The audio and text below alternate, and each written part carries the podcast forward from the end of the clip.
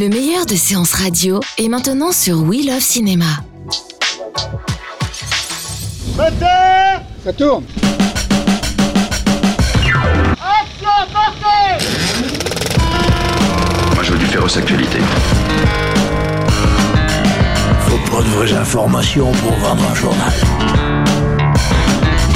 Je vais envoyer les actualités, vous venez les voir dans la cabine Non, non, je n'ai pas envie de voir du cinéma. Bonjour à toutes et à tous, je suis Alexis Homé et qui dit vendredi dit évidemment Super 16, votre quart d'heure et une minute d'actu ciné hebdomadaire sur Séance Radio. Je suis de cloneweb.net et lui de bulledeculture.com, Antoine Corté, bonjour. Bonjour Alexis. Comment ça va? Bah j'ai l'impression d'être mardi avec ce jour férié. Ah bah ça c'est le décalage horaire euh, aussi euh, du passage à l'heure d'hiver. Donc euh, d'ailleurs, toi qui défendais la rétrospective Polanski la semaine dernière, eh bien sache que nos auditeurs ne t'ont pas suivi. À notre sondage, vous avez voté d'ailleurs à 50% contre le fait que la Cinémathèque ait maintenu la rétrospective consacrée au cinéaste, contre 32% qui l'ont soutenu. Et donc du coup on a quand même 18% des personnes qui se demandent ce que c'est que la cinémathèque. Ah ça te fait un peu rager ça. Ah bah évidemment. Donc en tout cas cette semaine, nos trois mots-clés de l'actu sont James Bond, Padmavati et Caméra d'Or. Et nous finirons bien entendu par notre suggestion cinéma de films qui sont sortis cette semaine avec le quoi voir ce week-end. Super 16 saison 2 épisode 6, ça commence maintenant.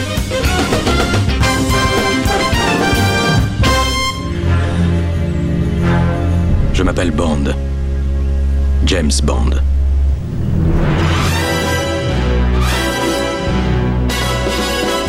Tandis que la saga de l'arme fatale s'apprête à ajouter un cinquième opus à son actif et que les querelles d'ego manquent de détruire de l'intérieur celle de Fast and Furious, on a préféré vous parler de l'une, si ce n'est la plus ancienne de toutes. Bon, c'est clair, James Bond, c'est Daniel Craig qui ira jusqu'au bout de son contrat de 5 films, donc euh, ne cherchez pas, ce sera lui qui sera sur l'affiche.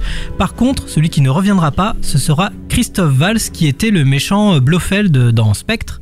Euh, c'est une décision étonnante, euh, Antoine, euh, car il était plutôt bien parti pour faire encore un méchant sur plusieurs épisodes. J'ai revu Spectre en plus cette semaine, il est passé à la télévision. Ouais. Euh, c'est vrai que il était quand même un méchant charismatique et, et impressionnant de, de cette saga, en tout cas de la saga récente. Mhm. Ça aurait été sympa effectivement de revoir un personnage et un méchant récurrent réintégrer James Bond. On n'en avait pas vu depuis très longtemps, je crois. Alexis, depuis quand? Bah en fait son personnage de Blofeld c'était déjà un personnage récurrent, en tout cas le méchant euh, principal des, de l'époque des Sean Connery en fait. Voilà, ça fait très longtemps, très très longtemps. Et du coup, euh, alors que en plus on pensait avoir adopté une certaine linéarité avec les James Bond, c'est-à-dire Mhm. que on a eu Casino Royale qui suivait, ensuite Quantum of Solace, et donc du coup on se dit bah tiens effectivement peut-être que va y avoir de nouveau encore des corrélations entre les épisodes. Là le dernier Spectre euh, ferme un petit peu, j'ai envie de dire cette linéarité. Et j'ai Mhm. l'impression que là on va repartir dans quelque chose un peu plus classique, sommaire, en, en oubliant en tout cas les films précédents. Donc, est-ce que c'est ça ou est-ce qu'il y aura d'autres surprises? On sait pas. En tout cas, c'est vraiment dommage. je trouve. Bah, pas forcément, puisqu'en fait, le, le- le scénario est écrit encore à quatre mains par euh, Robert Wade et, et Neil Purvis. C'était le duo qui était derrière tous les scripts de James Bond depuis Le Monde ne suffit pas. Donc, on perd pas tellement le, le- les petites habitudes. Purvis a dit en début d'année, d'ailleurs, le scénariste, que à chaque fois, vous devez dire quelque chose sur la place de Bond dans le monde, euh, celle du Royaume-Uni, mais les choses qui bougent si vite euh, de nos jours bah, que ça devient très compliqué et avec des gens comme Trump par exemple, euh, les méchants des James Bond sont devenus une réalité. Est-ce que tu es d'ailleurs un petit peu d'accord avec ça, avec ce, ce point de vue de- du scénariste de James Bond? Elle est très politique ta question. Bah oui. En, en tout cas, effectivement, c'est vrai qu'on a une incarnation de, de- de la figure méchante qui est intéressant avec cette comparaison que fait le scénariste. Moi, je suis content en tout cas que on reste quand même dans une vague assez classique du James Bond, c'est-à-dire qu'on on va pas encore chercher Attention, euh, Mm. peut-être euh, on va pas encore chercher euh, le, le djihad, euh, ce genre de, de, de, de, de, figures très impressionnantes et méchantes. On reste quand même dans quelque chose d'assez classique, des- une figure méchante. C'est pour ça que je regrette le non-retour de, de Christophe Valls et un, un méchant aussi charismatique que Trump, ça va être compliqué. Voilà, même Ki- Kim Jong-un, euh, ça, ça peut marcher aussi. Avec euh, Mr. Rocketman. euh, qui est- Peut-être. si on lui met des dents d'acier, peut-être Voilà. que ça peut marcher. J'imagine déjà. Mais en tout cas, l'autre grosse info, c'est pour ça qu'on voulait vous parler de James Bond, c'est que le studio indépendant qui monte à Hollywood, qui s'appelle Annapurna, vous reconnaissez peut-être le logo quelque part sur euh, pas mal de films, en fait a trouvé un deal avec la MGM pour distribuer les films de la MGM et donc notamment le trésor de son catalogue qui pèse très lourd dans les tractations, qui est donc toute la saga James Bond. Donc depuis Casino Royale qui était sorti en 2006, c'était Sony qui distribuait le film dans le monde. Euh, c'est un petit peu un coup dur pour Sony là qui, qui perd euh, maintenant euh, James Bond. L'une un de ses plus grosses, Ah oui. euh, de ses plus grosses machines à cash. Ouais. Malheureusement, euh, il en reste plus beaucoup dans les scarcelles de Sony. Il y a Spider-Man qui conserve, mais douloureusement parce que euh, Mais c'est avec Mar- Marvel quoi. Voilà, Marvel euh, et leur tord le bras euh, et euh, en plus ils ont dû le prêter déjà euh, à, à Disney pour euh, pour qu'il intègre les films euh, avec euh, les, les, les, les, les- comment t'appelles ça la, la les Avengers et tout ça. Oui voilà, Et puis les gens en costume. les gens en costume. et puis euh, donc je vois quelle grosse franchise encore à Sony. Et il leur reste des Men in Black ou les, même les Ghostbusters, mais ça a même pas marché non plus. euh, SOS du coup ils ont du mal à, à repartir. Là il va y avoir Jumanji, ça a l'air d'être une catastrophe. Donc euh, Ils vont tout miser dessus. À voir. Blade Runner, il paraît qu'ils sont très déçus de Blade Runner, euh, euh, surtout à l'international. Mhm. Bah, c'est eux qui distribuaient J- Blade Runner. Bah, D'ailleurs, c'est intéressant que t'en parles, puisque Daniel Craig il milite pour que ce soit Denis Villeneuve, donc réalisateur de Blade Runner 2049, pour qu'il soit aux commandes du James Bond numéro 25. Ça, pour l'instant, on n'en sait pas.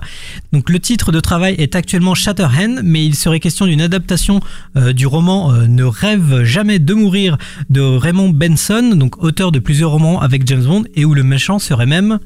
Daniel Trump. Donald Trump. Non, Hein? Bah aveugle. voilà. Donc, euh, tout simplement, j'imagine déjà le, le visuel que ça peut donner. Il y a déjà en eu 3D, des. en 3D Voilà. peut-être. Bah ça, je sais pas si on y sera, mais en tout cas, il y a déjà eu des repérages qui sont faits en, en Croatie. Donc, on aura encore le temps de venir voir puisque Bond reviendra, mais pas avant le début du mois de novembre 2019.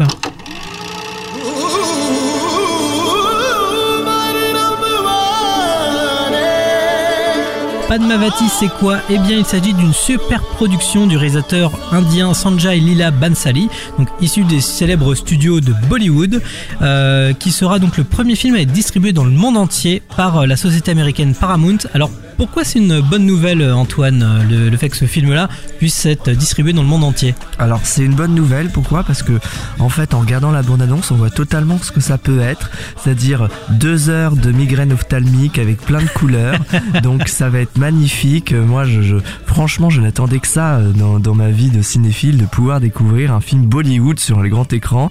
C'est vrai que c'est magique. Hein. Non mais voilà, c'est surtout que le cinéma hollywoodien, moi j'ai- moi j'aime bien cette nouvelle-là, parce que très souvent Hollywood ça reste auto-centré uniquement autour du cinéma américain et, ça ne regarde rien ailleurs. Là au moins on va avoir euh, des films donc qui sont, issus de l'Inde, qui est un des plus gros producteurs de, films, mais pourtant c'est assez rare euh, de voir ces films-là.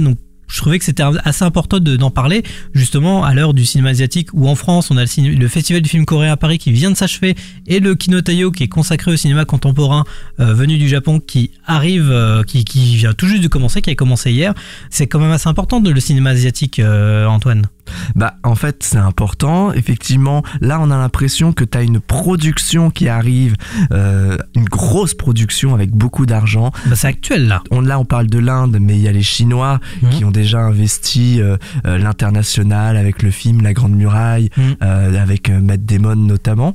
C'est un peu brouillon pour l'instant tout ça parce que ils ont beaucoup d'argent, ils savent pas trop j'ai l'impression comment gérer tout ça et où mettre leur, argent. C'est-à-dire que scénario bon c'est pas très important, effets spéciaux Bah si, c'est- si beaucoup quand même essaient de même beaucoup d'effets spéciaux et puis c'est le plus Oui. gros parc, la Chine c'est le plus C'est gros ça. parc de salles du monde. scénario pas très important effets spéciaux c'est bien d'en mettre même si effectivement c'est pas forcément euh, justifié mais alors du coup pourquoi on, a tant de mal à ton avis à voir ces films asiatiques? Bah en fait, en, en France, par exemple, euh, ce sont surtout des petits distributeurs en fait qui portent à bout de bras ces méga blockbusters. Par exemple, on a Metropolitan ou Wild Bunch pour les plus gros, ou Nighthead Films et The Jokers pour euh, les, les longs métrages, que ce soit chinois, coréens, japonais, thaïlandais, etc.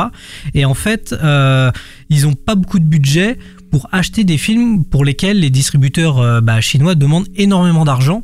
Donc euh, les sélections se raréfient euh, et par exemple en 2016 on avait quasiment aucun film chinois à, à montrer en France parce que ça coûtait beaucoup trop cher. L'an dernier, on a eu par exemple trois films coréens. On a eu Mademoiselle, Dernier train pour Busan et The Strangers. Mais un, ils étaient au Festival de Cannes et donc ça rassure les distributeurs français d'avoir cette visibilité-là avant de sortir le film en salle. Et deux, c'était l'année France-Corée, donc il était plus facile pour les distributeurs de recevoir des aides et des subventions d'organismes publics dans ce sens pour faire la promotion entre la France et la Corée du Sud. Alors effectivement, mais peut-être que si on n'en voit pas beaucoup en France, c'est peut-être que ça marche pas vraiment. Il y a un public pour ça, Alexis, ou pas? Bah en fait, le dernier train pour Busan, justement, c'est un bon exemple et à la fois un contre-exemple puisqu'il a fait plus de 275 000 entrées en France. Donc pour une grosse comédie française ou un blockbuster américain, ce genre d'entrée, c'est considéré comme un échec. Mais là, c'était le plus gros succès pour un film coréen sur notre territoire. un, Donc, un film de zombies, hein, quand Voilà, même. un film de zombies dans un TGV, donc euh, c'est un film de genre, mais la promo était bien faite. Mais voilà, un- ça reste un public de niche pour l'instant. Vous avez un chat là-dedans Plein.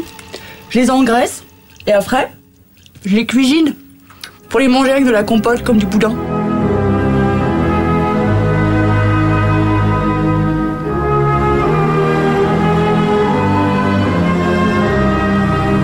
Ce mercredi est sorti Jeune femme de Léonore Serrail avec Laetitia Doche et si on en parle dans Super 16 c'est parce que le film a surtout remporté la Caméra d'Or au dernier festival de Cannes. Donc en 2018 d'ailleurs ce sera les 40 ans de la récompense qui a été créée par J.L. Jacob. Mais pour les non-initiés, euh, rappelle-nous ce que c'est la Caméra d'Or. Alors, la Caméra d'Or, c'est en fait un prix qui est décerné lors du Festival de Cannes, qui euh, récompense le premier film, enfin un premier film d'un réalisateur, toutes sélections confondues. Donc en fait, le jury peut très bien aller chercher ce film en sélection officielle, compétition officielle, Mhm. ou alors un certain regard, euh, la quinzaine, la, quinzaine, voilà. Alors, est-ce que c'est plus un booster de carrière ou plus un poids euh, en supplémentaire euh, dans la carrière des- de ces jeunes, euh, qui- jeunes réalisateurs et réalisatrices qui la reçoivent. Alors, déjà, moi, je trouve que il y a quand même un truc assez particulier, c'est que ce prix, euh, donc qui existe depuis 1978, je, je regardais la liste tout à l'heure et je vois quand même une prédominance française, c'est-à-dire que il y a à peu près, il y a 10 caméras d'or qui sont françaises, là euh, où euh, en Palme d'Or on en a que 7 alors que la Palme le, le festival de Cannes existe depuis 1939 je crois. Et euh, moi je trouve que pourquoi à mon avis? Parce que généralement les membres du jury qui attribuent la caméra d'or sont principalement aussi beaucoup de personnalités françaises. Et euh, c'est pour ça qu'on a aussi cette prédominance. Ensuite, il y a effectivement quelques petites boost- boosters de carrière. Il y a Naomi Kawase qui a, qui a eu le prix. Il y a Jafar, Jafar Parani, Jim Jarmusch, Steve McQueen. exactement. Mais après, pour moi, ceux-là, euh, c'est oui, ok, ils sont connus maintenant, mais pour moi, c'est plutôt des habitués du Festival de Cannes. Après, Oui, pas mais du- tellement du succès en salle directement. euh. Exactement, c'est vrai qu'il n'y a pas de gros gros réalisateurs euh, qui, dont la carrière a explosé. Par exemple, Xavier Dolan n'a pas eu la caméra d'or alors que c'est typiquement quelqu'un qui né à Cannes et on aurait pu imaginer qu'il aurait pu bénéficier de ce prix-là. Mais euh, Là encore, peut-être que ce prix permet aussi de mettre sur le devant de la, scène des, des réalisateurs euh, un peu compliqués d'accès comme pour euh, l'ensemble des prix du Festival de Cannes où on, braque les projecteurs sur eux pour essayer de leur donner une belle carrière par la suite. Mm. En tout cas, on souhaite toute la réussite possible à Léonore Serrail et à son film Jeune femme sorti ce mercredi dans les salles. Et sans transition, passons au quoi voir ce week-end. Vous êtes sûrement déjà allé au cinéma mercredi parce que c'était férié, mais comme on fait les choses bien ici dans Super 16, on va vous donner quand même notre avis sur ce qu'il ne fallait pas louper au cinéma. Donc, dans les salles, Antoine, tu as choisi Daddy Cool. Euh, non. D'après une histoire vraie. Non plus. Euh, Jigsaw. Bon, qu'est-ce que tu as choisi euh, Parce que là, il y a plein de films, euh, je m'y perds. Alors effectivement, moi j'ai eu beaucoup de mal. J'ai pas de vrai coup de cœur qui s'est dégagé cette semaine.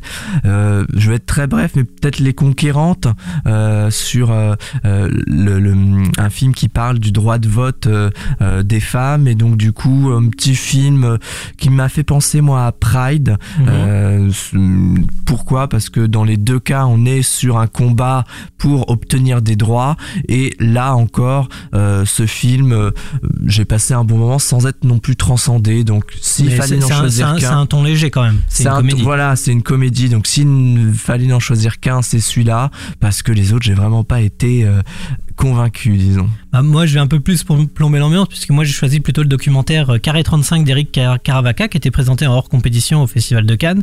Donc, euh, Eric Caravaca, c'est un acteur et donc un réalisateur. Et en fait, le film traite de la question du deuil, et qui plus est d'un enfant en bas âge. C'est un secret de famille, c'est fait de, de non-dits, la, la volonté d'oublier le passé.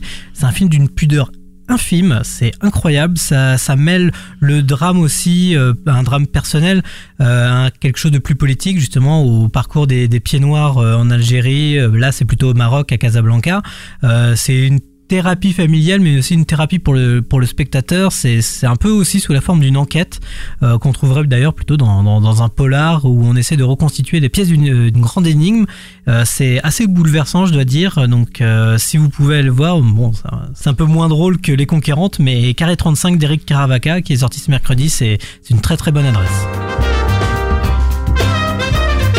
Super 16 touche à sa fin, c'était encore un plaisir de vous retrouver. À côté, je suis sur cloneweb.net et toi Antoine sur bulledeculture.com. Super 16, c'est sur Séance Radio mais aussi en podcast sur SoundCloud, iTunes et tous les autres agrégateurs. N'hésitez pas à nous laisser vos conseils, vos avis, vos envies directement dans les commentaires. Rendez-vous la semaine prochaine, même heure, pour un nouvel épisode de Super 16. Bon week-end Bon week-end. Ça tourne